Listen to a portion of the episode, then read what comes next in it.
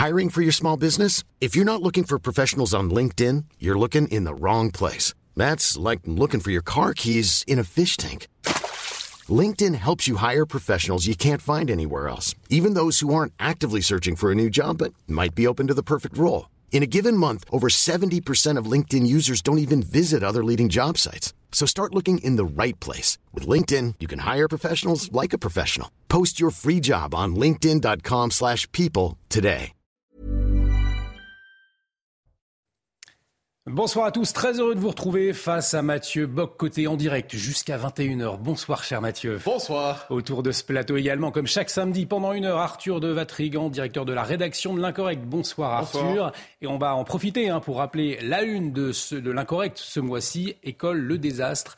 Comment la gauche a décérébré nos gosses. Allez, dans un instant, le sommaire de l'émission. Mais avant, le rappel des titres avec Isabelle Piboulot. À Westminster Hall, après la veillée des princes hier, le tour est venu pour les huit petits-enfants de la reine de se réunir autour du cercueil de leur grand-mère. Parmi eux, le prince de Galles William, mais aussi son frère Harry. Un hommage en famille de 15 minutes, dos au cercueil et tête baissée, comme l'ont fait les quatre enfants d'Elisabeth II hier soir, avant les funérailles royales de lundi. En Italie, le bilan provisoire des intempéries s'établit à 11 morts et au moins 2 disparus. Les recherches se poursuivent pour retrouver un enfant de 8 ans et une femme de 56 ans. Dans la nuit de jeudi à vendredi, des trompes d'eau sont tombées sur la région des Marches dans le centre du pays, l'équivalent de 6 mois de précipitations. En France, agression de policiers à Marseille. Les faits se sont passés hier soir dans la cité du Moulin du Mai, située dans le 3e arrondissement. Des forces de l'ordre ont été agressées par une vingtaine d'individus. Trois membres de la brigade spécialisée de terrain ont été blessés lors d'une opération anti-stupéfiant. Six personnes ont été interpellées. Enfin, la hausse des dépenses d'assurance maladie pour 2023 pourra dépasser 3,5% par rapport à 2022. Les mesures proposées en juillet pour freiner les dépenses à hauteur de 1,2 milliard d'euros l'an prochain ne suffiront pas à combler le déficit. Le projet de loi de financement sur la sécurité sociale sera présenté en Conseil des ministres le 26 septembre. Et prochain point euh, sur l'actualité avec Isabelle Piboulot, ce sera 20h30 face à Boc-Côté au sommaire. Ce soir, la volonté d'Emmanuel Macron de déplacer les réfugiés à la campagne. Une mesure du futur projet de loi sur l'immigration qui divise. Alors pourquoi ces vives réactions? Quelle vision de la nation derrière cette volonté? La réflexion à suivre de Mathieu Boc-Côté. Focus également ce soir sur un ouvrage tout juste réédité, Voyage au centre du malaise français du sociologue Paul Lyonnais. Il y a presque 30 ans, sa réflexion sur les questions migratoires et d'antiracisme avait été violemment désapprouvée. Il semblerait pourtant qu'il avait vu juste. Analyse de Mathieu Boccoté dans un instant. Et puis, dans la deuxième partie de l'émission, votre invité Mathieu, ce soir, vous recevez le philosophe Jean-François Bronstein. Il publie un essai, La religion woke aux éditions Grasset. Il vous dira pourquoi il considère le wokisme comme une vague de folie, un échange qui s'annonce déjà passionnant.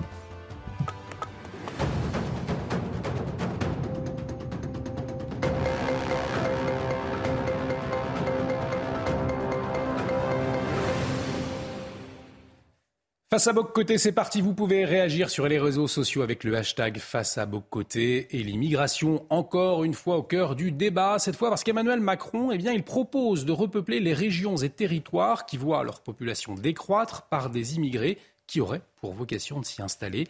La polémique, Mathieu, s'est immédiatement déclenchée. Comment l'expliquer?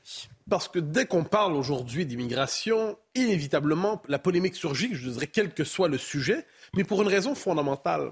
C'est que nous sommes témoins à l'échelle de l'histoire de vagues migratoires inédites. De vagues migratoires qui dépassent, je pense, j'y reviendrai, mais largement la capacité d'intégration ou d'assimilation de nos sociétés.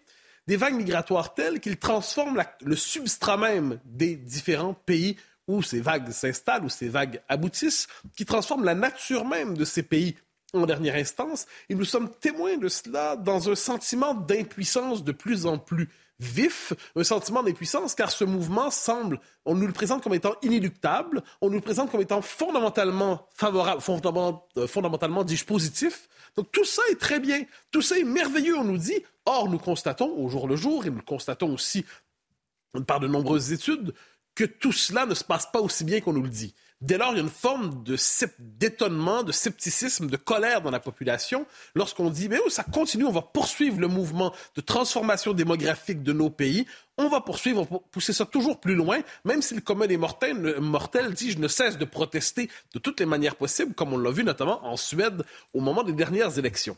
Alors, pourquoi on en parle autant aussi? Parce que la machine à assimiler s'est brisée, fondamentalement. La machine à assimiler a déjà fonctionné elle ne fonctionne plus. Et on pourrait même dire qu'aujourd'hui, on n'est plus dans une logique d'assimilation ou d'intégration, mais de désassimilation et de désintégration. Pour quelles raisons est-ce que ça ne fonctionne plus? Ben, les raisons sont nombreuses. La première d'entre elles, je pense qu'il faut le dire et le redire et le redire, c'est le nombre, le nombre et le nombre. L'effet de masse vient bouleverser en tant que tel la capacité d'intégration. Hein, on peut fabriquer un Français avec, ou un Québécois ou un Italien avec quelqu'un qui vient de partout sur Terre. Mais lorsqu'on passe de quelqu'un à 100 000, de 100 000 à 1 million, quand l'effet de masse vient neutraliser la capacité d'intégration, premier élément. Deuxième élément qui est fondamental, la différence culturelle est de plus en plus marquée entre les populations qui arrivent par toutes les voies, légales ou illégales, d'autant que le, le droit d'asile est devenu une filière migratoire à part entière eh bien, la différence culturelle se double même quelquefois d'une différence civilisationnelle. Mhm. Alors là, vous pouvez toujours, effectivement, une personne qui vient d'une autre civilisation, vous pouvez l'assimiler. Mais quand on est dans cette espèce de logique où des milliers, des centaines de milliers de gens s'installent. Et il y a cette différence, les gens n'arrivent pas sans coutume ni bagage. Les gens n'arrivent pas comme simplement prêts à prendre les mœurs françaises, d'autant que les mœurs françaises, j'y arrive, on ose de moins en moins les imposer. Donc, un, l'effet de masse. Deuxièmement, euh, la différence culturelle et civilisationnelle de plus en plus marquée. Troisièmement, et ça c'est fondamental, la société d'accueil elle-même n'ose plus présenter sa culture comme culture de normes, comme culture d'accueil. C'est-à-dire, vous voulez devenir français, très bien, mais voilà ce que vous devez faire. Lorsque le pays se définit lui-même seulement selon le culte des droits de l'homme et n'ose plus se penser comme culture, comme identité, comme langue, comme tout ce qui donne la chair à un pays, une incarnation, eh bien, finalement, la capacité d'intégration tombe. Et autre élément qu'on doit mentionner, et ça, je pense que c'est assez fondamental, c'est le degré de formation. Et on l'a vu en Suède, ça récemment. C'est-à-dire les, les, sociétés occidentales, c'est un système de formation scolaire et ainsi de suite. Et souvent, les populations qui arrivent sont pour mille et une raisons, peinent à s'intégrer. Donc, pas seulement culturellement, mais socialement et économiquement. Prenez tout ça ensemble et vous avez la recette du désastre ou à tout le moins de la crise possible. Et deux éléments doivent s'ajouter à cela. Eh premièrement, on n'a pas vraiment demandé aux populations locales est-ce que ça vous tente soudainement de voir complètement votre paysage culturel bouleversé par l'arrivée de ces réfugiés qui vont s'installer chez vous, de ces populations, euh, réfugiés ou non d'ailleurs, qui vont s'installer chez vous à la manière d'une population nouvelle qui va changer complètement la culture de votre environnement? Il euh, faut quand même demander aux gens de temps en temps et l'autre élément, c'est on oublie que les personnes qui arrivent, eh bien, ils vont pas accepter spontanément de parfait. On va aller dans des régions qui sont aujourd'hui abandonnées, mm. qui sont désertifiées, comme on le dit aujourd'hui, qui sont sacrifiées. Ben, on va y aller, on va s'y installer en tant que tel à la manière de routes de secours et on va accepter de devenir des routes de secours de régions aujourd'hui abandonnées. Les êtres humains ne sont pas des robots qui font simplement ce qu'on leur demande de manière technocratique. Donc mettez tout cela ensemble et vous avez une crise politique comme on la voit en ce moment. Mais du coup, Mathieu, derrière, quelle est cette conception ah ben, je pense. La question de la conception de la nation, de la culture, de l'identité, c'est fondamental. Quand on pense, par exemple, par exemple, euh, on parle d'identité française. Imaginons, est-ce que la France, ce n'est, est-ce qu'on peut la définir en laissant de côté son peuple, son histoire, sa culture, et n'en retenir qu'un territoire, et, à la rigueur, donc un territoire, on nous dira, ben, on met le pied sur le territoire et on est français d'un coup. C'est presque automatique. Et l'autre élément, on va dire oui, mais on va la définir par les, des valeurs, des grandes valeurs universelles. Donc les droits de l'homme, l'état de droit, la démocratie, mais ces valeurs-là sont présentes partout dans le monde occidental. Donc on vient dissoudre la question identitaire d'une étrange manière en disant, mais finalement, l'identité, ce n'est que le territoire et des valeurs abstraites. Dès lors, il n'y a pas de changement d'identité, dès lors, il n'y a pas de changement de peuple, dès lors, il n'y a pas de changement de culture, parce que pour peu vous ayez le territoire qui, lui, en effet, ne change pas, et des valeurs désincarnées souvent qui ne sont pas associées à une culture, vous venez de neutraliser la question identitaire. Mais il y a un problème, c'est que il suffit pas de faire disparaître quelque chose conceptuellement pour le faire disparaître dans la réalité. Et qu'est-ce qu'on voit avec les populations nouvelles qui arrivent dans des proportions qui dépassent nos capacités d'intégration? Qu'est-ce que ça fait? Mais ça crée des chocs, inévitablement, des tensions intercommunautaires, un sentiment de dépossession, le sentiment d'être de plus en plus étranger chez soi, le sentiment d'être envahi quelquefois, à tort ou à raison. Est-ce que ce sont les bons termes? Mais c'est ressenti ainsi. Et quand on voit que se multiplient les zones de non-droit, qui sont souvent des zones non France sur le plan culturel. Et on se dit, est-ce qu'on veut véritablement, comme aurait dit Che Guevara, faire une, dix, cent Seine-Saint-Denis en France? Je ne suis pas certain que ce soit un idéal sous le signe du vivre ensemble qu'on puisse désirer. Et la question de l'immigration, euh, Mathieu, qui s'est aussi euh, présentée euh, à travers un propos qui a été relayé du footballeur Patrice Evra. Alors, des propos démentis, hein, on le précise, par, le joueur. Je vais quand même le citer. Si je pouvais revenir en arrière, je choisirais de représenter mon pays natal, le Sénégal, au lieu de la France. En réalité, il a dit, parce que j'ai grandi en France, j'ai choisi la France, mais j'ai compris plus tard que c'est vraiment important de choisir son pays, ce qui n'est pas non plus anecdotique. Hein. Non, mais en fait, c'est corrigé, mais le problème, pourquoi son propos a frappé autant au début c'est que ça nous rappelle une chose qui nous trouble, parce qu'on a une vision très construite de l'identité aujourd'hui, très sociologique. Et qu'est-ce qu'on voit? C'est qu'au-delà de la culture, au-delà de la langue, au-delà de la mémoire, au-delà de tout ce qui fait on peut adhérer à un pays. Il existe une telle chose qui est difficile à nommer, difficile à saisir, mais qui existe, qui est ce sentiment de l'origine. Et qu'est-ce qu'on voit? C'est qu'un homme qui a passé l'ensemble de sa vie, et surtout c'est un propos qu'on entend chaque jour de mille manières, euh, le sentiment de fidélité finalement à l'origine qui est plus grand que le sentiment d'appartenance à la nation. Et on s'en désolera, parce qu'on souhaite fondamentalement que les gens, quelle que soit leur origine, embrassent la nation. Mais qu'est-ce qu'on voit dans cette querelle qui est plus importante qu'on ne le dit malgré le démenti? C'est que la, on peut passer de l'ensemble de sa vie dans un pays et finalement ne pas s'y sentir appartenir sur le fond des choses. Il y a une forme de dissociation entre la nationalité et l'identité. Pour une personne, ça peut être anecdotique, imaginez si ce sentiment de dissociation entre la nationalité, les papiers, et l'identité, le sentiment profond, Rapportez ça sur des centaines de milliers de personnes, peut-être des millions, et vous avez la crise identitaire qu'il y a dans tous les pays occidentaux. Alors Arthur, selon vous, comment est-ce que euh, vous interprétez cette proposition d'Emmanuel Macron? Est-ce que c'est une prise, la prise de, conscience d'un problème de l'immigration elle-même ou une solution au problème de la question de la désertification rurale finalement? Alors, juste un mot, si vous me permettez, sur Patrice mmh. Séverin. Euh, parce que venant du capitaine de l'équipe de France qui nous a collé une humiliation interplanétaire et qui même a réussi à nous susciter une honte d'être nous-mêmes, il devrait s'enterrer dans une grotte dans le Larzac et plus ressortir. Euh, mis à part ça, euh, ça peut être la question est en fait intéressante parce que euh, pourquoi il fait cette proposition-là? Est-ce que c'est pour l'immigration, pour répondre à un problème, c'est-à-dire qu'il diagnostique un problème de l'immigration, ou pour résoudre un problème français. On a quand même l'impression que c'est la deuxième solution et qu'il nous rejoue encore une fois que l'immigration est une chance pour la France. Or, euh, on sait, un, non seulement qu'elle n'est pas une chance pour la France, que si l'immigration a, par quelques exemples, été bon, c'est devenu souvent une plaie, et que c'est surtout la France qui est une chance pour l'immigré. Euh, et le bon sens veut qu'on duplique ce qui marche, et là, non seulement il va dupliquer euh, à grande échelle ce qui ne marche pas, on le voit tous les jours dans ces zones devenues des zones de non-France, mais il va semer sur le territoire encore épargné une grande partie des germes de nos destructions. L'immigré n'est pas par principe le mal et n'est pas la cause de tout, bien évidemment, mais comme l'a rappelé Mathieu, le nombre est fondamental et une civilisation différente ou même souvent opposée à la nôtre fait tout. Euh, et si nous gouvernants on oublie une chose essentielle, c'est que l'assimilation n'est pas une idée, mais une nécessité anthropologique. -dire, toute société passe par l'assimilation. L'homme est un animal social, politique, qui a besoin d'assimiler des modèles, de, par mimétisme, qui se construit.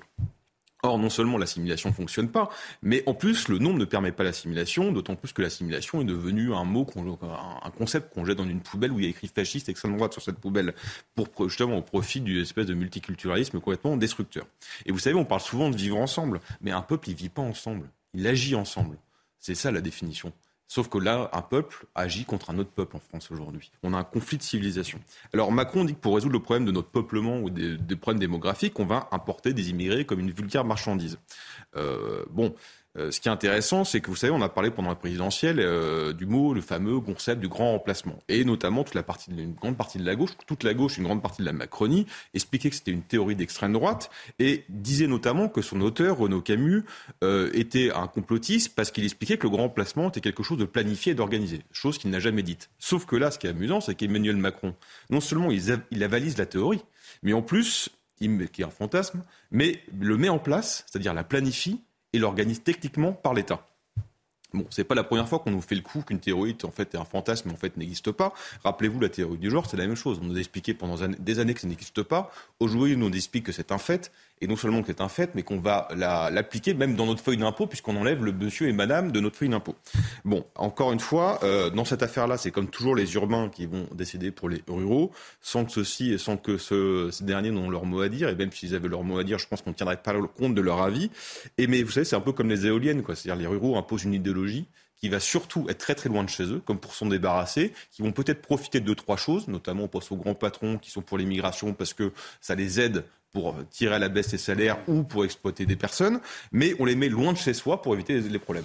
Et la question de l'immigration, euh, justement, messieurs, c'est au, cœur d'un ouvrage qui a été réédité. Euh, cet ouvrage, c'est Voyage au centre du malaise français. C'est un ouvrage du sociologue Paul Lyonnais. Et vous avez souhaité vous y intéresser, Mathieu, pour votre second édito vous jugez sa publication importante. Pour quelle raison? Importante, essentielle, capitale. Alors, c'est un livre, Voyage au centre du malaise français, un livre qui euh, était devenu introuvable. Introuvable depuis plusieurs années. Je, me prends la, je prends la peine de le dire parce que quand je disais à mes proches, à mes étudiants, vous devez l'acheter, c'était, euh, je le dis en dollars parce que c'est mon, sur mes codes, mais 200 dollars ou 300 dollars sur Amazon. Si vous, si vous aviez une copie, c'était presque un samizdat, un ouvrage clandestin. Bon. C'est un ouvrage introuvable et essentiel qui paraît donc chez l'artilleur dans quelques jours. On remercie la maison d'édition de le prendre et qui, il y a 30 ans, il y a 30 ans, nommé avec une clarté intellectuelle exceptionnelle tout ce qui est tombé sur la France et plus largement sur le monde occidental tout, ce qui nous est tombé dessus depuis 93, en fait, date de parution de l'ouvrage. Donc, en gros, comment l'antiracisme, hein, idéologie de référence, est devenu la matrice qui produit un nouveau racisme dans nos sociétés, en enfermant chacun dans sa couleur de peau, en définissant le lien social d'abord comme identité raciale. Il s'est intéressé à la disqualification de l'assimilation, présenté comme un modèle autoritaire qu'on devrait congédier. Il avait tout vu ça avec une finesse remarquable. Il s'est intéressé au remplacement dans la pensée de gauche de la figure de l'ouvrier par la figure du minoritaire ou de l'immigré, qui devient la nouvelle figure messianique dans la pensée de gauche. Donc, sacrifions l'ouvrier, tournons-nous vers la nouvelle figure qui est porteuse de nos espérances révolutionnaires dans leur esprit le sacrifice de la nation historique et la définition de la France strictement par la logique des droits de l'homme. Ce que je disais tantôt, finalement, on revient à désincarner la nation. Et en plus, faut pas l'oublier, il s'est intéressé l'espèce de la question du roman national, la réduction de l'histoire de France à ses pages les moins recommandables, la réduction de l'histoire de France aux pages de Vichy, et disait mais finalement c'est une mémoire qui aujourd'hui se définit non plus par la résistance, la geste héroïque et ainsi de suite. C'est une mémoire où on se rappelle pour se maudire. Donc il avait compris tout ça avec une remarquable lucidité. On dira aujourd'hui, euh, tout ça va de soi. Mais il y a 30 ans, ça n'allait pas de soi. Et cet homme a eu beaucoup de courage pour le dire et il en a payé le prix. C'était il y a 30 ans, vous venez de le dire. Comment il avait été accueilli euh, à cette époque, euh, l'ouvrage? Il a été accueilli, comme on dirait en bon québécois, quand même malpropre. Il a été accueilli de manière odieuse. Il a été accueilli de manière odieuse, notamment à l'époque, Laurent Geoffrin, qui était à l'Obs, Nouvel Observateur, l'avait accueilli en disant c'est du lépénisme intellectuel sophistiqué. C'est un jargon de sociologue qui dissimule la pensée les, pensées les plus, euh, la plus condamnable. Et d'ailleurs, dans la postface de l'ouvrage, euh, c'est Éric Conan qui signe la postface de l'ouvrage. Il raconte la réception, et c'est une réception qui était sous le signe de la diabolisation la plus intégrale. Donc, on, et ce qui est intéressant, Conan nous dit on connaît aujourd'hui les techniques de disqualification intellectuelle, hein, c'est-à-dire la création du monstre, la création du paria, l'infréquentable, celui à qui on colle de sales petites étiquettes pour le bannir socialement, pour le maudire médiatiquement, pour s'assurer de sa mort sociale et professionnelle. Ce que nous dit Conan, très justement, je crois, c'est que cet ouvrage, c'est l'acte inaugural. La réception de cet ouvrage, c'est l'acte inaugural dans les années 90 de cette logique du procès, dans cette logique de la disqualification morale, de cette logique de ce petit terrorisme intellectuel qui consistait en fait à condamner, euh, à clouer au pilori, à condamner euh, aux, injures publiques ceux qui nommaient certains problèmes, nommaient certaines réalités, qui osaient nommer la réalité des choses. Donc il faut se tourner vers ce livre pour à la fois retrouver la clarté, la vigueur l'originalité d'un propos et aussi se rappeler qu'un tel livre, aujourd'hui ça peut sembler banal, alors que ce ne l'est pas, eh bien c'est le livre par lequel a commencé cette logique de, cette espèce de logique punitive avec les flics de la pensée pour clouer au pilori tous ceux qui disent le contraire de ce que nous disent les vérités officielles du régime diversitaire. Il nous reste trois minutes avant de marquer une pause. On va vous écouter, Arthur. Mais, mais juste avant cette question, finalement, ce que vous nous dites, c'est qu'il a compris 30 ans euh, avant tout le monde notre époque. Oui, exactement. Et c'est une époque qui, aujourd'hui, je dirais, s'est radicalisée par rapport à son diagnostic. Hein. Le nouvel antiracisme qui nous vient des États-Unis aujourd'hui, qui, qui est fondé sur l'obsession raciale absolue, qui veut enfermer chacun dans sa couleur de peau, qui dit euh, à ce qu'on appelle les Blancs, vous allez à jamais être dans la pénitence jamais vous ne pourrez vous en sortir parce que vous êtes à ce point corrompu moralement, corrompu par votre naissance dans la blanchité, que vous devez jusqu'à la fin de vos jours vous excuser. C'est l'expiation sans la rédemption on voit ce discours se répandre aujourd'hui dans la bureaucratie, dans le milieu des affaires, dans le marketing, à la télévision. Donc tout ça qui était une idéologie est devenu depuis idéologie d'État partout en Occident. Et si on veut comprendre la logique de tout cela, retrouver le pli originel pour comprendre cette espèce de folie dans laquelle nous sommes engagés depuis au moins 30 ans, il faut lire Paul Lyonnais, Un voyage au, centre du malaise français. Il est mort il y a quelques années, mais c'est un ouvrage qui est un authentique classique, de la, classique dis-je, de la pensée sociale et de la pensée politique en France. Arthur Paul Lyonnais, c'est pas le dernier à avoir payé euh, très cher le, prix de la vérité. En a eu d'autres. Hein. et en, France, c'était pas bon de dire ce qu'on voit et de raconter des faits. Il y a Paul Lyonnais, évidemment, mais rappelez-vous de Georges Bensoussan lorsqu'il dirige les territoires perdus de la République. L'accueil, tout le monde aujourd'hui le reprend. Mais l'accueil à l'époque, il y en avait quelques-uns, c'était ce qu'on sur les dos de la main de ceux qui le défendaient. Et on peut se rappeler de son procès aussi, où il on a vu le CCIF, une association islamiste, se mettre avec la LICRA et SOS Racisme pour l'attaquer parce qu'il dénonçait l'antisémitisme arabo-musulman. On peut parler de Petré Grenouillot aussi, l'historien, euh, à qui euh, Christine Taubira avait réclamé sa tête à l'université. Donc on, c'est toujours le même principe, les attaques qui viennent de la gauche, on nazifie, on veut faire mourir socialement quelqu'un, en le nazifiant, euh, parce que la gauche est plus faire que ça, accuser, euh, demander réparation toute la journée. Euh, mais la question qu'on peut se poser, c'est au-delà de l'idéologie, c'est pourquoi ça Pourquoi on y les fait Pourquoi on essaie de contourner et prêt à mentir, quitte à ostraciser quelqu'un Il y a quelque chose qui est assez nouveau dans l'époque moderne, c'est ces élites en fait qui ont substitué l'éternelle question occidentale de qu'est-ce qui est vrai à comment bien vivre. Euh, il y a une origine historique, évidemment, c'est euh, la peur de revivre des guerres, euh, notamment civiles, parce qu'on on pouvait tuer au nom de la vérité, au nom du vrai, au nom de ce que je sais, on pouvait tuer, évidemment. Et donc, en bon philosophe de gauche, on détermine l'origine du mal, on dit l'origine du mal, c'est la recherche de la vérité, on élimine, comme ça, il n'y aura plus de guerre. Bon, ça marche pas. Et on voit même non seulement que ça marche pas, mais que la recherche du vivre ensemble qu'on nous a vendu depuis des années, aujourd'hui tue si on a des Samuel Paty, si on a des Charlie Hebdo, si on a le Bataclan, si on a tout ça, c'est au nom de ce vivre ensemble euh, bidon qu'on a créé toute pièce qu'on arrive à ça. Euh, et juste pour terminer sur euh, Paul Lyonnais, ce qui est intéressant, ce qui est d'autant plus, mais ce qui est agaçant aussi, c'est qu'on voit beaucoup de commentateurs aujourd'hui reprendre à leur compte les différentes thèses de Lyonnais, de Bensoussan et d'autres, et qui pourtant, quelques années plus tôt, faisaient partie de la meute qui l'attaquait euh, sans aucun scrupule, qui le dénonçait sans aucun scrupule et qui aujourd'hui fanfaronnent sur des plateaux télé pour expliquer que oui, euh, non pas qu'ils avaient raison, mais qu'ils pensent ça eux. Merci Arthur. On, va marquer une pause face à Bocoté revient dans, un instant. Ce sera avec votre invité, hein, Jean-François Bronstein, le philosophe qui publie La religion woke aux éditions Grasset. Vos interviews dans un instant, Mathieu. À tout de suite sur CNews.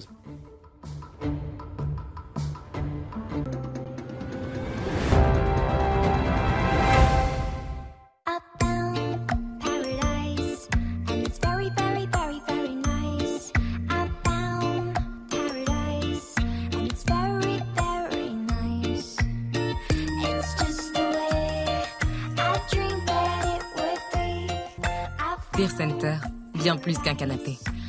Votre nouveau canapé cuir ou tissu est à prix exceptionnel chez Cuir Center. Profitez-en dès maintenant. Dans la vie, on aimerait tous avoir un petit coup de pouce pour faire le bon choix. C'est pour ça que la centrale crée l'indicateur Bonne Affaire, une jauge vous permettant de voir instantanément les bonnes affaires du moment. La centrale, l'occasion, c'est un métier. Et si on dînait en tête à tête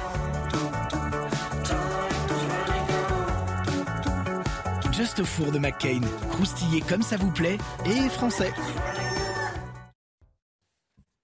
De retour sur le plateau de face à Boc Côté dans un instant, votre invité Mathieu, mais tout de suite le rappel des titres avec vous Isabelle Piboulot.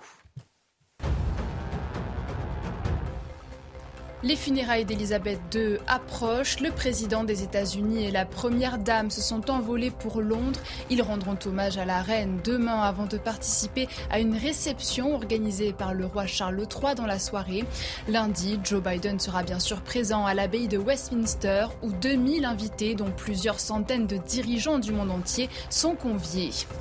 Face aux atrocités en Ukraine, la présidence tchèque de l'Union européenne appelle à la création d'un tribunal international pour crimes de guerre. Hier, près de 450 corps ont été découverts enterrés dans un bois près d'Izium, à l'est de l'Ukraine. Mains liées, cordes autour du cou, plusieurs cadavres portaient des traces de torture. En France, après la Tour Eiffel, extinction des feux pour le Louvre et Versailles. Dès ce soir, la pyramide s'éteindra à 23h au lieu de 1h du matin. Pour le château de Versailles, ce sera à 22h au lieu de 23 à partir de la semaine prochaine. Une mesure symbolique pour sensibiliser la population à la crise énergétique qui sévit actuellement en Europe. Et on accueille autour de ce plateau François Bronstein, philosophe. Bonjour. Bonjour. Vous publiez La religion woke aux éditions Grasset. Je vous laisse répondre aux questions de Mathieu Boccoté tout de suite. Mais avant, euh, Mathieu, pourquoi ce souhait euh, d'avoir euh, invité Jean-François Bronstein ce soir? Alors le mot woke, l'univers du wokisme est apparu assez soudainement dans le monde francophone il y a quelques années et plusieurs des... ont cherché à s'en défendre, des gens qui participaient à cette galaxie intellectuelle en disant ah ben, c'est une mode, ça va vite passer, ce n'est pas sérieux, d'ailleurs on, on ne veut plus en entendre parler et tout ça n'est une parenthèse, à la rigueur c'est une excitation de la jeune génération, n'y portons pas attention. Et Jean-François Brunstein dit non, c'est un moment important, nous sommes contemporains d'un moment important. Et il utilise, je crois, le bon terme en parlant de religion woke. Jean-François Brunstein, bonsoir. Bonsoir. Alors vous dites religion woke, donc on est devant un moment religieux. Je vous lance la question tout simplement. Pourquoi utilisez-vous le mot religion plutôt que le mot idéologie pour parler de ce phénomène qui, qui est apparu il y a quelques années? Parce que ça n'a pas grand-chose à voir avec une idéologie, puisqu'une idéologie, c'est un système d'idées que l'on peut discuter. Euh, la religion woke, c'est une croyance, c'est quelque chose d'éveillé, et effectivement, ça se retrouve dans tous les récits woke. Il y a une illumination d'une certaine manière. On pourrait en donner des exemples, y compris en France. C'est une religion qui est enthousiaste, qui est prosélyte, et qui est sectaire, qui n'accepte pas la discussion. Et euh, de ce point de vue-là, c'est ce qui est particulièrement euh, inquiétant, me semble-t-il, c'est que c'est une religion qui a pris naissance dans les universités. Et dans les universités, ça veut dire deux choses. Ça veut dire d'abord qu'elle va s'étendre à l'ensemble de la société, puisque nos sociétés comme a dit un, journaliste américain, nous vivons tous sur les campus maintenant et effectivement les entreprises, les médias, la culture sont contaminés. Et d'autre part, l'autre difficulté, c'est qu'en général, l'institution qui s'opposait aux religions aberrantes, c'était l'université. Or maintenant, cette religion est née dans les universités, donc on ne voit pas très bien comment il va être possible d'y faire face, d'autant que, évidemment, les woke refusent absolument le débat, la discussion, l'argumentation. C'est quelque chose qui ressemble à certains égards à une secte, ce qui est une mauvaise nouvelle parce que on va pas pouvoir la combattre par l'argumentation, me semble-t-il. Euh, c'est les limites. On voit d'ailleurs qu'il n'est pas possible dans les universités, quand on a un point de vue divergent, de discuter avec ses collègues. Et c'est la même chose, je crois, de plus en plus dans le monde de l'entreprise, dans le monde des médias, etc. Donc c'est vraiment quelque chose qui va durer un moment. Alors si vous deviez définir, parce que là les, définitions sont nombreuses ou quelquefois absentes étonnamment, si vous deviez définir le wokisme ou l'idéologie woke, la religion woke, si vous deviez l'encapsuler dans une définition, que diriez-vous? Je, dirais effectivement qu'elle est constituée de deux ou trois thèses principales. Les, plus connues, qui sont maintenant euh, quotidiennes aujourd'hui, c'est la question du genre, l'idée que le genre est au choix et que le corps, au fond, n'existe pas, c'est pas l'essentiel. Et une thèse sur la race, c'est-à-dire ce que vous appeliez tout à l'heure l'obsession de la race. Si on ne prête aucune attention à la couleur, si on traite les gens indépendamment de leur race, c'est là qu'on est raciste selon euh, les woke. Donc il y a ces deux thèses, si je puis dire, qui sont euh, essentielles, qui sont des thèses qui permettent de séparer les, purs et les impurs, les hérétiques et les croyants. Et puis il y a d'autres thèses, il y a une autre thèse supplémentaire qui est l'intersectionnalité, c'est-à-dire comment faire marcher les deux ensemble pour arriver à la coaliser et à potentialiser la victimisation. Ça, c'est ce qui est le plus connu. Et je dirais qu'il y a une autre thèse dont on parle peu, mais qui me semble quand même essentielle. C'est une thèse, je dirais, alors épistémologique, c'est-à-dire de philosophie des sciences. Ils veulent démontrer que la science n'existe pas. Ils s'en prennent directement à la biologie, aux mathématiques, etc. Et ils vont même plus loin. Épistémologie, c'est une philosophie des sciences.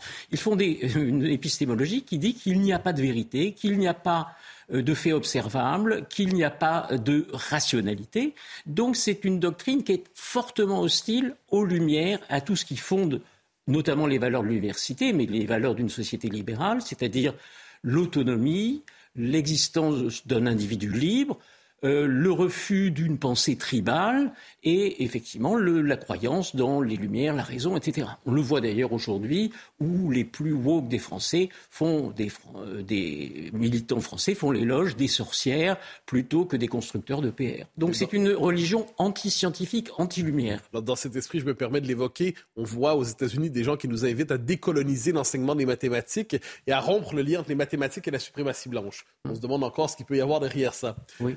Alors, je vous relance sur une question qui me semble centrale. Vous parlez de la puissance des universités. Donc, finalement, le cœur de, de cette idéologie est au cœur de notre système institutionnel. Mais on a l'impression, alors il y avait assurément une prédisposition dans nos sociétés depuis 40 ans par le politiquement correct, la rectitude politique, tout ça. Mais comment expliquer cette espèce de, d'embrasement des dernières années comme si finalement, on sentait que c'était présent, mais cette espèce de, d'embrasement, ce fanat, cette fanatisation d'un coup, comme si on venait de basculer. Quels étaient les éléments qui nous prédisposaient à basculer dans le wokisme? Il me semble que le, déclencheur, ça a été effectivement la mort de George Floyd, qui a, mis le feu, si je puis dire, aux États-Unis et puis à la planète entière. Euh, un historien euh, anglais dit, euh, fait remarquer que dans les périodes d'épidémie, il y a souvent effectivement comme ça des, épisodes millénaristes, hein, d'une certaine manière. Et je crois qu'effectivement, il y a l'idée qu'il y a un changement radical qui doit, qui doit se produire.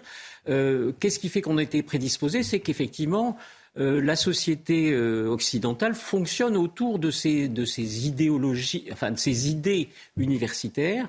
Euh, et je pense que c'est ça qui se répand dans l'ensemble de la société, me semble-t-il. Alors l'opposition, la, réponse qui est souvent faite, la critique qui est souvent faite, on dit c'est un phénomène réel, certes, mais mineur et enfermé en certains milieux. La réponse qu'on entend à cette réponse, c'est prenez l'exemple, et on le voit en Amérique du Nord beaucoup, par exemple, dans, à l'école, à l'école primaire, à l'école secondaire, le nombre de jeunes enfants qui, par exemple, aujourd'hui contestent leur identité de genre en disant je ne suis pas un garçon, garçon, je suis une fille, je ne suis pas une fille, je suis un garçon, et aussi où je suis non binaire, et ça on le voit même chez, chez les, les jeunes adultes, les adolescents, les jeunes adultes. Donc, le phénomène est sorti depuis longtemps des universités. Il y a un enthousiasme, notamment, pour cette, ce stade ultime de la déconstruction qui est la négation du, corps humain, de, l'identité de la part biologique dans le corps humain. Oui, je pense qu'il y a effectivement deux, phénomènes à étudier. D'une part, effectivement, ces woke sont prosélytes. Et donc, euh, comme il n'est pas évident de convaincre un adulte euh, compétent, si je puis dire, que son corps n'existe pas et qu'il peut changer de genre à volonté, ou de dire à un adulte que tous les blancs sont racistes et que tous les noirs sont des victimes. Ce sont des propositions absurdes. Donc ils vont essayer de les enseigner dans les écoles et on voit qu'aux États-Unis, il y a un gros, il y a une vraie guerre des cultures qui se fait autour de cela, euh, où on voit notamment des parents, euh, par exemple, des parents noirs euh, qui disent je ne veux pas que vous enseigniez à mon fils parce qu'il est noir, qu'il est une victime. J'ai réussi, on peut se réussir, il ne faut pas qu'il y ait un espèce de fatalisme de cet ordre. Donc il y a cet aspect dans les écoles. Et ce qui, semble-t-il, est aussi inquiétant, me semble-t-il, à propos du genre, c'est que cette idéologie du genre, c'est-à-dire l'idée que nous ne sommes que des consciences, nous vivons dans un monde idéal, euh, irréel, imaginaire, ça colle assez bien avec l'idéologie des GAFAM. Hein. C'est-à-dire que le métaverse, c'est effectivement l'idée que tout est au choix, que la réalité n'existe plus. Et il y a une espèce d'opposition entre le monde de ceux qui vivent dans dans le virtuel, ceux qui peuvent se faire livrer leurs plats et travailler pendant l'épidémie, et puis ceux qui vivent dans le monde réel, qui font travailler, qui amènent la nourriture, etc., qui eux savent bien que le monde virtuel n'est pas tout, qu'il y a un monde réel. Et c'est pour ça que c'est inquiétant, parce que ce serait juste une, rêverie, si je puis dire, d'universitaire, on en a connu quelques-unes, mais là, ça colle assez bien avec les GAFAM, qui d'ailleurs font une pression énorme dans ce sens-là, vers la théorie du genre, vers ces politiques de diversité, équité, inclusion, qui sont des politiques discriminantes, très clairement. Et tout ça arrive en France. Alors bon, euh, on voit des, toutes sortes d'exemples aujourd'hui. Le planning familial, l'homme enceint, c'est effectivement une proposition de base de la pensée woke, euh, etc. Arthur de Vatrigan. Euh, justement sur les causes, parce que c'est quand même un phénomène qui s'est développé euh, très très rapidement, donc il y a forcément un terreau ça développe aussi, qui s'apprenne aussi vite, malgré des, absurdités qu'on peut entendre, ça prend quand même. et donc ma question, c'est ne pensez-vous pas que le, ce monde postmoderne, en fait, a été généré par le monde moderne qui prétendait pouvoir garantir l'universel en s'affranchissant du particulier. Et que là, c'est un retour du particulier contre l'universel, mais exacerbé, ultra-violent, du, sentimentalisme ou la, du sentiment contre la raison. Oui. Mais c'est une création de, ce monde moderne. Je ne suis pas tout à fait d'accord, puisqu'effectivement, euh, ce qui est plutôt à l'origine de tout ça, c'est au contraire une espèce de, départ, effectivement, de, de la religion. C'est-à-dire qu'aux États-Unis, on voit très bien que ces woke ont pris la suite du protestantisme. Ce sont des post-protestants et il manque une religion. Alors effectivement, peut-être en ce sens, on peut dire que ce sont les Lumières qui ont fait disparaître la religion. Mais il me semble que, que ce soit aux États-Unis ou évidemment ici, s'il n'y a pas de religion, il n'y a pas de société. je suis un grand lecteur de Comte et de Welbeck. Pour eux, effectivement, sans religion, pas de société. Et effectivement, je crois que la religion woke essaie de prendre la place des religions instituées habituelles. Sauf que, évidemment, face à d'autres religions, je pense qu'elle ne fera pas le poids. Mais euh, je ne suis pas entièrement sûr que, euh, que ce soit un mouvement de réaction contre quelque chose euh, qui serait lié aux Lumières. Alors, je suis obsédé par l'histoire des totalitarismes. Et je regarde ce qui se passe dans, on le voit quelquefois, les séances d'autocritique publique. Euh, ceux qui entrent dans l'espace public en disant je fais la liste de mes privilèges et je dois, je, je me décharge de mes privilèges et je veux devenir l'allié de la nouvelle figure messianique qui est le minoritaire majuscule du moment. Bon. Euh, quelquefois avec des moments d'hystérie. On se souvient des événements à Evergreen. Est-ce que vous ne trouvez pas qu'il y a une parenté entre ça et la révolution culturelle euh, sous Mao? Alors le contexte n'est pas le même, les effets, euh, la mort n'est pas au rendez-vous, mais est-ce qu'il n'y a pas dans la psychologie, dans l'espèce d'enthousiasme destructeur, dans le plaisir du lynchage, est-ce qu'il n'y a pas à travers ça quelque chose qui nous fait penser un peu à la révolution culturelle? Ça fait beaucoup penser à la révolution culturelle, hein. c'est le même genre de de harcèlement, de brutalisation, de gens qui sont obligés de se soumettre. On voit les professeurs d'Evergreen qui sont pitoyables, si je puis dire, alors qu'ils ne risquent rien. On n'est pas en Chine, ils n'osent pas parler. Euh, dans les facultés françaises, il y a la même chose. Alors, est-ce que c'est juste, je dirais, la révolution culturelle, c'était quand même manipulé par le pouvoir central? Moi, il me semble que c'est quelque chose de plus profond. Et il y a vraiment le sentiment d'avoir découvert un monde nouveau. Et moi, ça me fait plutôt penser au début du christianisme. C'est-à-dire que quand le christianisme arrive chez les païens, chez les Grecs, euh, les Grecs se disent mais c'est quoi cette histoire, etc. Et les autres sont très enthousiastes. Alors je ne compare pas du tout négativement, hein. c'est simplement la puissance de, changement. Je crois qu'ils ne voient pas le même monde que nous d'une certaine manière, et c'est pour ça qu'ils ne veulent pas discuter. Donc je, dirais qu'il y, y, a les harcèlements liés euh, comme les gardes rouges, mais je trouve que c'est encore plus. Bon, par exemple, un exemple aussi, c'est la critique très radicale de la science. Souvent, les gens disent c'est comme Lysenko, c'est comme la biologie, euh, c'est la science prolétarienne, la science bourgeoise. Eux, non, ils veulent supprimer la vérité, supprimer la science. C'est très, très profond. Je pense que ça va très loin, euh, et peut-être plus loin que les gardes rouges. Alors, vous dites une religion nouvelle qui émerge. Une religion, alors, c'est assez, quand on s'intéresse à l'histoire, je prends la, question du christianisme, il y a l'étonnement dans la poussée du christianisme lorsqu'on commence à se dire, mais ça pousse aussi dans les élites. Ça gagne une partie des élites alors que c'était une religion de miséreux, de miséreux, dis-je au début. Aujourd'hui, une forme d'inversion néanmoins. Ça vient essentiellement des élites et le commun des mortels regarde ça avec perplexité en se disant qu'est-ce que je fais devant ça? À la rigueur, ils votent populistes pour dire qu'ils sont pas heureux. Et dans les élites même, on voit que euh, quelquefois, sans la conviction, mais une volonté de se convertir en disant la, condition de mon avancement professionnel, c'est d'embrasser de telles thèses. Donc, en reprenant la comparaison historique qui est la vôtre, est-ce qu'on ne peut pas dire qu'aujourd'hui, c'est une religion qui vient d'en haut et auquel le commun des mortels cherche à résister sans trop savoir comment? Absolument, c'est une religion qui vient d'en haut, euh, qui d'ailleurs qui garde les aspects négatifs de l'université, son pharisaïsme, son prosaïsme, etc. C'est pas une religion très poétique. Euh, et puis c'est effectivement une religion qui permet de se distinguer. Il y a un jeune chercheur qui a trouvé cette idée de croyance de luxe. Dire des choses vraiment absurdes, c'est la preuve qu'on est absolument dans l'élite. Si on dit définancer la police, ça veut dire qu'on a une police privée, qu'on vit dans un quartier très sûr, euh, qu'on ne voit pas ce qui est la réalité. Donc je pense qu'il y a effectivement chez les élites cette volonté de se distinguer, effectivement. Mais en revanche, du côté de l'homme ordinaire, comme dirait Orwell, je pense que ça ne va pas se passer aussi bien. Et enfin, malheureusement, si je puis dire, je ne fais pas trop confiance aux universitaires pour s'opposer à ça. En revanche, je termine mon livre là-dessus, euh, je vois que des parents, notamment américains, ou des parents euh, partout réagissent contre la tentative de, former l'esprit des enfants dans cette direction. Il me semble que c'est un point important et c'est vrai que c'est complètement à contre-pied de, ce qui s'est passé d'habitude. Et, et, on reviendra sur la résistance, justement, comment tenir tête à tout cela. Mais d'abord, euh, Arthur de Vatrigan. Mathieu parlait de la révolution culturelle. On peut comparer en effet le, les woke avec euh, les totalitarismes assez classiques, sauf qu'il y a une nouveauté. C'est que généralement, euh, les nouveaux maîtres ceux qui abolissent le passé, qui, qui changent tout de manière radicale le font une fois qu'ils ont pris le pouvoir. Là, sauf si ils ont gagné, ils ont eu une victoire, mais je m'en suis pas aperçu, ils n'ont pas le pouvoir politique, ils n'ont pas gagné politiquement, et pourtant, ils font ce que font tous ceux qui prennent le pouvoir de manière violente. Mais ils créent une ambiance d'une certaine manière, c'est-à-dire qu'effectivement, euh, pas le pouvoir, il y a quand même quelques ministres qui sont issus de ce mouvement-là, euh, même en France. Hein. Euh, fait partie, par bah, exemple. Bien sûr, euh, oui, il a eu une, la révélation du, il dit très clairement le terme de révélation du fait qu'il était noir lorsqu'il est allé aux États-Unis, alors qu'il a eu un parcours républicain exemplaire, que personne en France ne s'est jamais occupé de sa couleur noire. Et c'est effectivement quelque chose qu'il a transformé, qu'il a eu aux États-Unis. Et donc, je pense que l'état d'esprit global euh, je dirais qu'il n'y a pas besoin d'avoir le pouvoir politique. Là, ils ont le pouvoir médiatique, culturel, universitaire et très massivement de ce côté-là. Les quelques universitaires qui protestent, on, se connaît tous, hein, on est très peu nombreux. Ce que vous évoquez est absolument central. C'est-à-dire, lorsqu'on parle de la résistance à tout cela, on est aussi dans une psychologie qui nous conduit dans le langage de la dissidence. C'est-à-dire, à, l'université, le professeur qui est en désaccord avec tout cela n'aura pas son financement pour la recherche, n'aura pas d'avancement, risque de ne pas avoir d'étudiants on a quelquefois l'impression que l'université est perdue. Vous évoquiez, on parle de la résistance possible à tout cela, vous évoquiez les parents, on le voit aux États-Unis, qui s'opposent notamment à la, euh, la, théorie du genre, aux théories critiques de la race qui sont très présentes, le racialisme à l'américaine.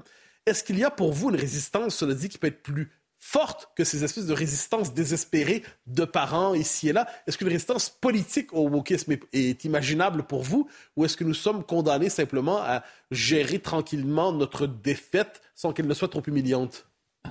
Si on prend l'exemple des États-Unis, on voit que cette euh, protestation des parents, par exemple, a quelquefois des débouchés euh, politiques, puisque en Virginie, où il y a toujours des gouverneurs démocrates, un gouverneur républicain a été élu sur le fait qu'il décidait de interdire dans les écoles l'enseignement de la théorie du genre, de la théorie critique de la race, etc.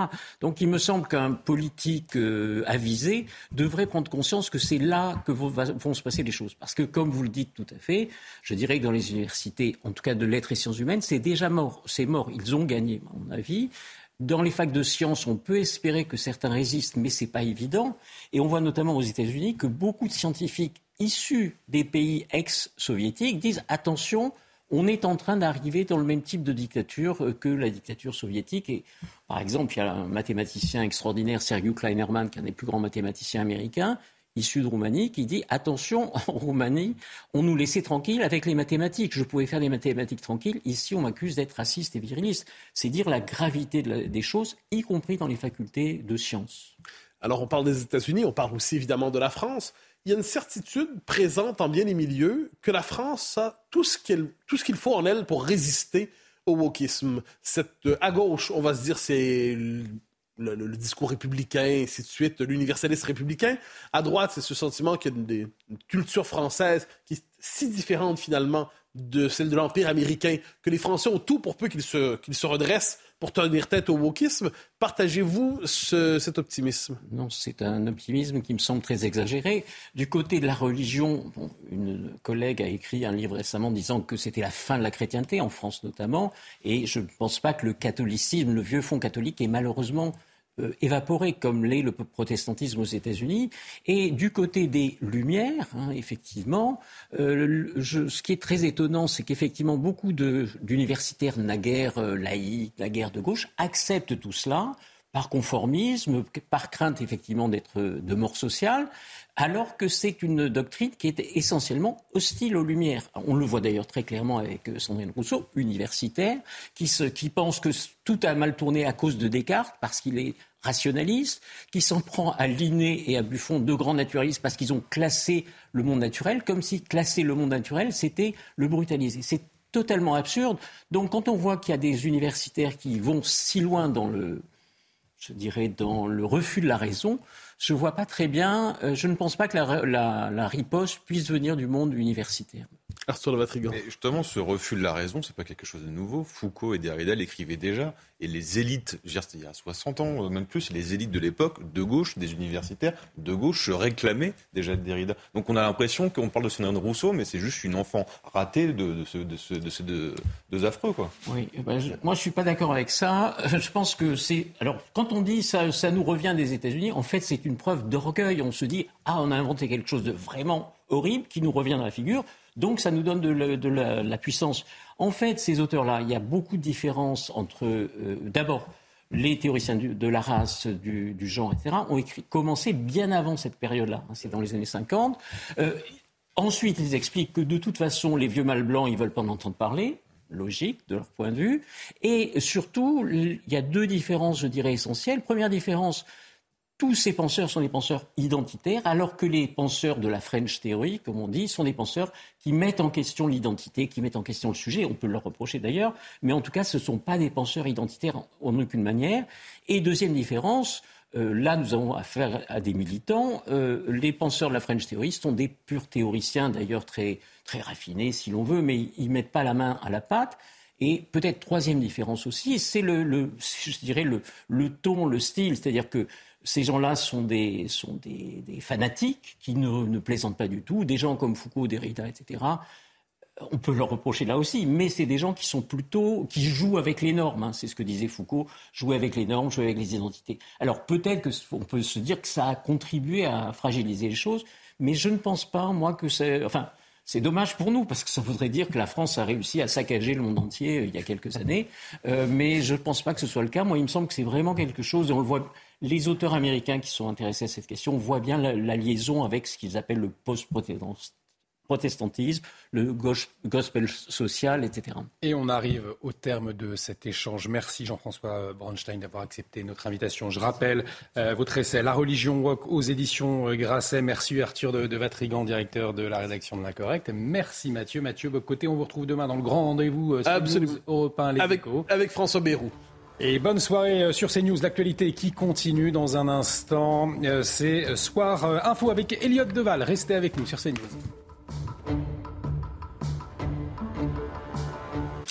Ce sont les funérailles du siècle. Pour le dernier hommage à la reine Elisabeth II, CNews vous fait vivre l'émotion des Britanniques. Dès 5 heures, Romain Desarbres, Pascal Pro, Jean-Marc Morandini avec nos envoyés spéciaux à Londres et à Windsor. À midi, Sonia Mabrouk et ses invités vous accompagnent durant la cérémonie en l'abbaye de Westminster. Édition spéciale Funérailles de la reine Elisabeth II. Lundi dès 5h en direct sur CNews. Et toute la nuit de dimanche à lundi en direct, la veillée funéraire à Westminster Hall.